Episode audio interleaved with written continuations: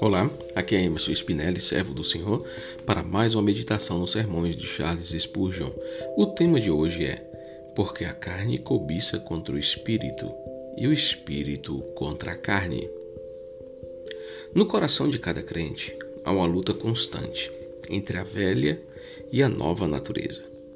A velha natureza é muito ativa e não perde uma oportunidade para utilizar todas as armas de seu mortífero arsenal contra a graça recém-nascida.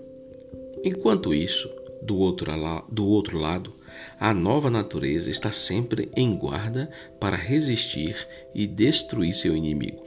A graça dentro de nós vai empregar a oração, a fé, a esperança e o amor para expulsar o mal. Para isso, ela toma toda a armadura de Deus e luta fervorosamente. Essas duas naturezas opostas nunca deixarão de lutar enquanto estivermos neste mundo.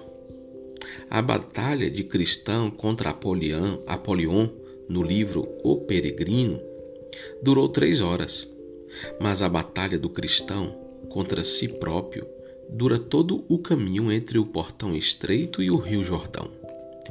O inimigo está tão firmemente entrincheirado dentro de nós que nunca será lançado para fora enquanto estivermos nesse corpo. Mas apesar de estarmos de tal modo sitiados, e muitas vezes em um doloroso conflito, temos um todo-poderoso ajudante, Jesus, o capitão da nossa salvação, que está sempre conosco e nos garante que sairemos ao final, mais que vencedores por meio dele. Com essa ajuda, a natureza recém-nascida é mais do que capaz contra seus inimigos. Acaso você hoje está lutando com o adversário?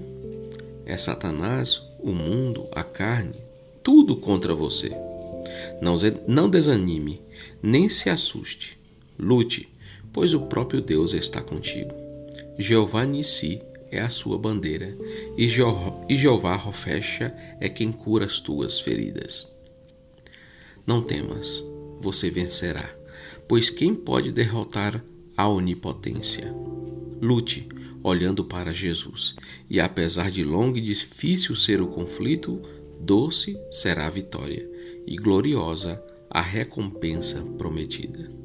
Aqui acaba o sermão e devemos entender que dentre tudo que nós estamos vivendo, esta luta é uma luta interna, é uma luta pessoal.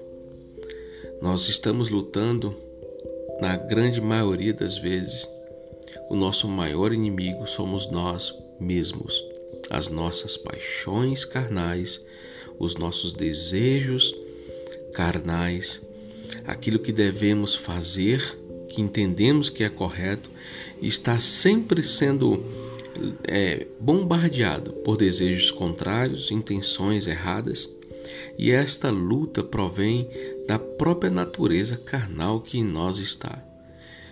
Neste momento em que estamos passando aqui pela terra, Deus não nos livrará desse corpo carnal. Ele nos deixará passar por essa terra dentro dessas situações, nesse corpo carnal. Mas também Ele estará conosco em todos os momentos, em nosso homem interior, nos fortalecendo, dando fé, esperança, convicções e certeza que se nós resistirmos, no final venceremos. Nosso corpo tem várias debilidades e vários desejos pecaminosos que habitam nele. Entretanto, se o nosso homem interior for robustecido, fortalecido em Jesus. A nossa carne corrupta não terá poder sobre o nosso homem interior.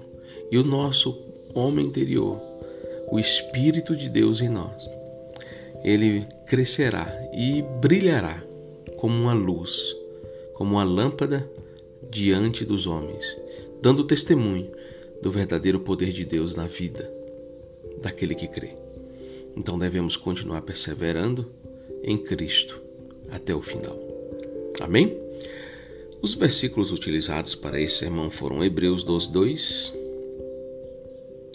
Êxodo 15, 26, Êxodo 17, 15, Romanos 8, 37, Efésios 6, 11, Gálatas 5, 17.